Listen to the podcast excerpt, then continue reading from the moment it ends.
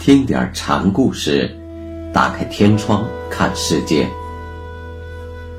禅宗登陆一节，今天我们一起来学习首山醒念禅师的最后一个小故事，题目是“心腹骑驴阿家谦”。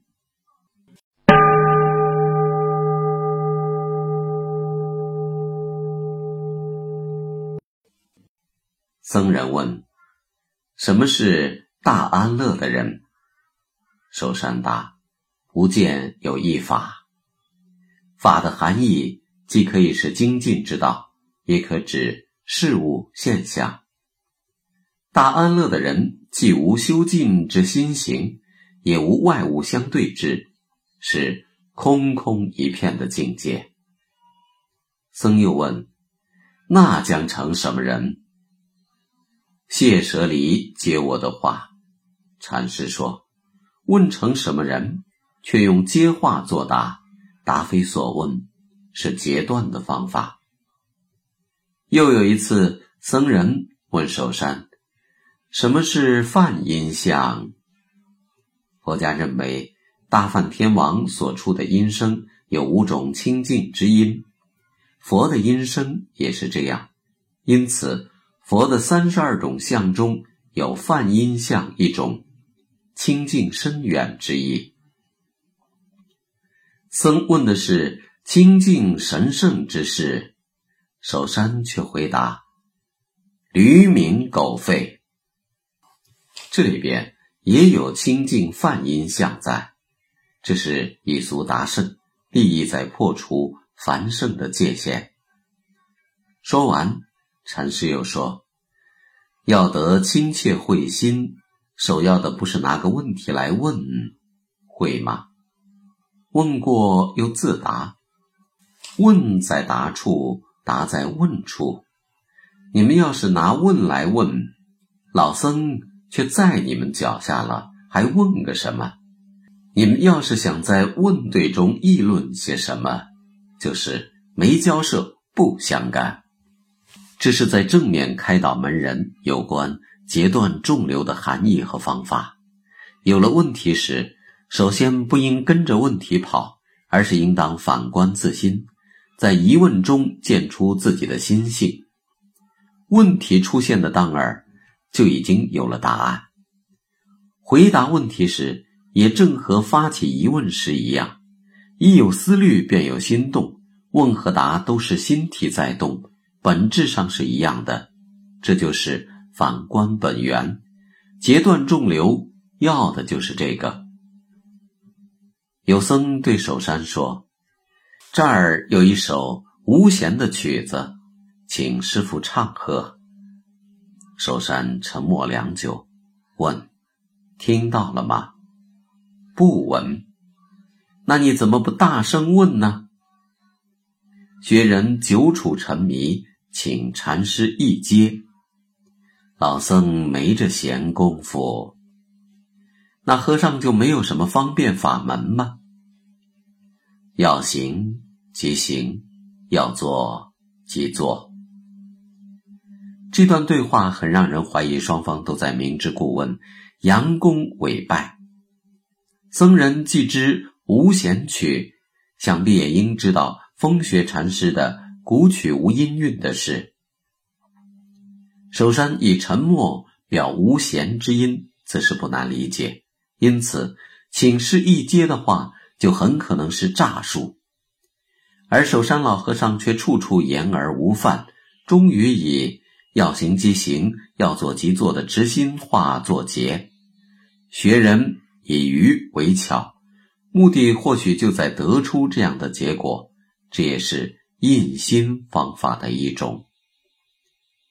又有僧人问寿山：“什么是佛？”